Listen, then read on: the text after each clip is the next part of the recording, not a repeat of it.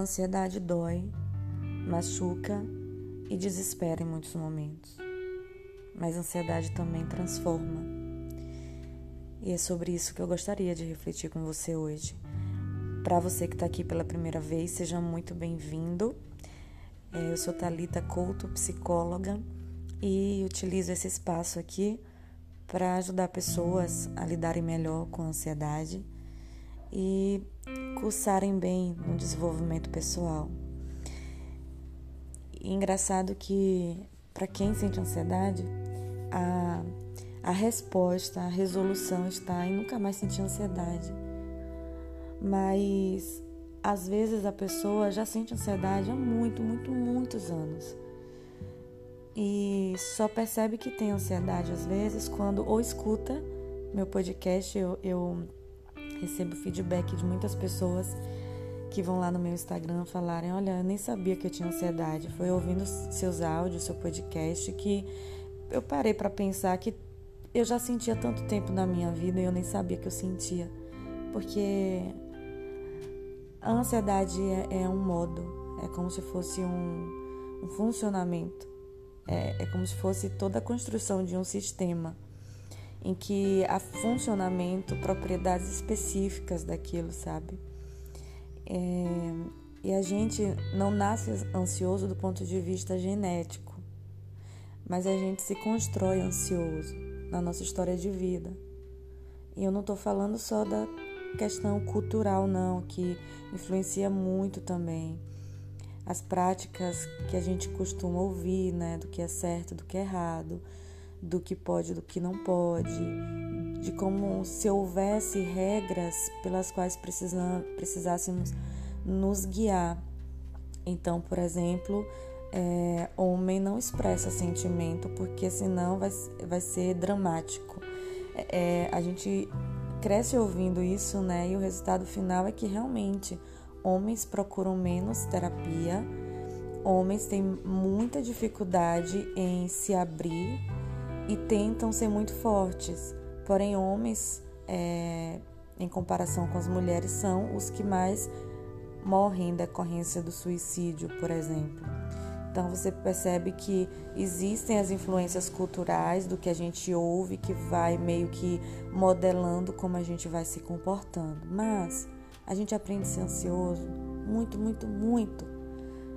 É, na hora que a gente, antes mesmo da gente nascer, se a gente é ou não planejado no nascimento, onde que a gente mora, com quem a gente mora, a, a dinâmica das pessoas com que a gente vai crescer, toda essa forma de, de se relacionar com os outros, de como os outros nos tratam, de, do que a gente sente que a gente representa para os nossos pais, para os nossos avós, pelas circunstâncias de vida que a gente vai precisando lidar e para sobreviver é, com os abandonos, com as negligências, com o, a forma como o irmão nos trata. E toda essa dinâmica que é o que a gente faz o que fazem com a gente o que a gente precisa fazer para como resposta ao que fazem com a gente é, então para te ajudar no raciocínio porque eu acho que nem sempre é simples né falar então quando eu dou exemplos eu acho que ilustra melhor o que eu quero dizer. Então pensa em uma pessoa, em uma criança que já nasceu numa, num contexto em que via a mãe lutando, lutando, lutando para cuidar de um pai alcoolista, por exemplo, mas essa mãe se cansa pela demanda né, emocional e também das outras atribuições que tem na vida, cuidar de outros filhos, de trabalho, de tudo. Então, às vezes, para essa criança, muitas vezes ela vai precisar também aprender a cuidar. Muitas vezes a pessoa que ama, né, o pai, chegando em casa é, sob efeito de álcool, caído no chão. Então, essa criança, né, vai precisar desde muito cedo ter que ficar sozinha com a pessoa, né, nesse estado, ou às vezes cuidar dessa pessoa, dar o alimento, dar o banho, colocar na cama, enfim. Então, veja que para essa criança? Ela precisou talvez desde cedo entender que convivência envolve em algum nível pessoas é, problemáticas, que conviver com pessoas problemáticas é familiar, é, é, é o comum, é o normal. Mas também essa criança aprende, por exemplo, que tem que cuidar muito de quem gosta, assume um grau de responsabilidade muito grande, porque na verdade ela precisou agir muitas vezes com esse excesso de responsabilidade, porque foi o que teve na vida para lidar, né? O pai chegava alcoolizado, a mãe não cuidava, quem quem que precisava cuidar? Entende o que eu quero dizer? Tô te dando um exemplo, um recorte. E aqui no Brasil é muito comum a gente lidar com esse tipo de dinâmica familiar. Mas a ansiedade ela chega quando, por exemplo, né, ela vai desenvolvendo, chega para você hoje através, através de sintomas físicos. Você fica com dificuldade de respirar, sente um vazio no peito, você não consegue dormir, né? Você não consegue arrumar mais sua casa, não consegue ter motivação para nada. Pode chegar dessa forma, né? Que começa a prejudicar ali sua vida em si. Mas de muito tempo você já é ansiosa, assumindo muita responsabilidade, precisando se sentir amada e pertencente num contexto de trabalho, por exemplo, porque o seu ambiente familiar não foi tão acolhedor assim. Você que precisou cuidar enquanto precisava ser cuidado. É, então você vai tendo excesso de responsabilidades, você vai é, criando um mecanismo de mais cuidar do outro do que se permitir ser cuidado, de se permitir ser cuidada. Então você se torna uma pessoa ótima em alguma área na sua vida, tem controle, é requisitado, é admirado naquilo ali, mas em relações é, mais íntimas, né, de intimidade, você tende a se sentir mais me, menos importante ou mais rejeitado ou sente que não é tão importante assim para as pessoas, que as pessoas só te valorizam no, no, que você pode fazer por elas, que você não é tão importante, por isso elas te traem facilmente. Então, assim, hoje vai ser um, um início de uma reflexão que eu quero começar a construir aqui em você, que é os sintomas da ansiedade é, é o que tem menos importância na, em 99% dos pacientes que eu atendo. Porque é quando você não está dando mais conta dos sintomas, porque realmente você pode controlar qualquer coisa na sua vida, mas sintoma de ansiedade ninguém controla porque quer controlar, não. Tem as técnicas? Tem. Mas não basta você dizer, ah, não vou sentir mais ansiedade, que não, não, não funciona dessa forma.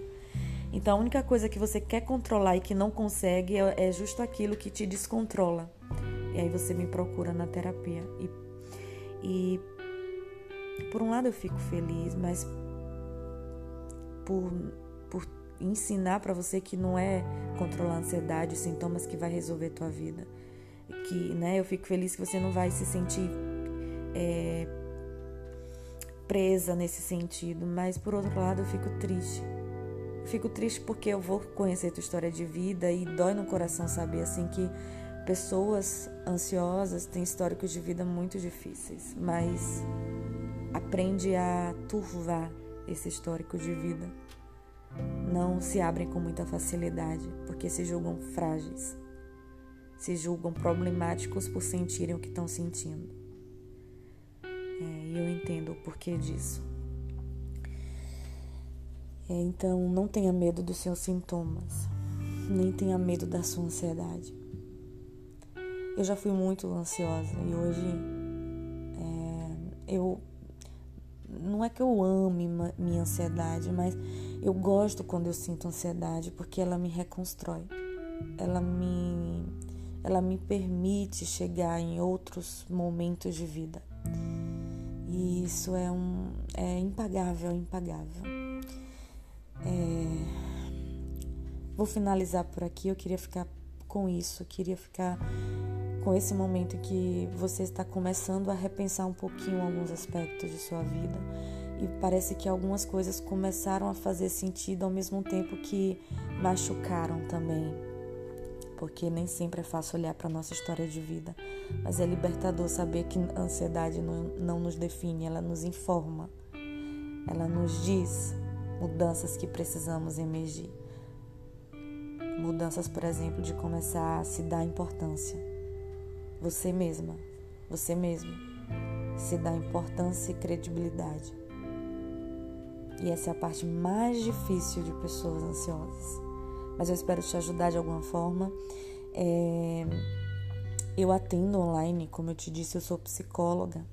Então eu atendo online e se eu puder te ajudar de alguma forma em processo de terapia, é, vou deixar o meu arroba do Instagram, que é o arroba psitalitacouto. Você pode falar comigo. Tem um link lá que te direciona também para o meu WhatsApp você pode falar comigo, tá?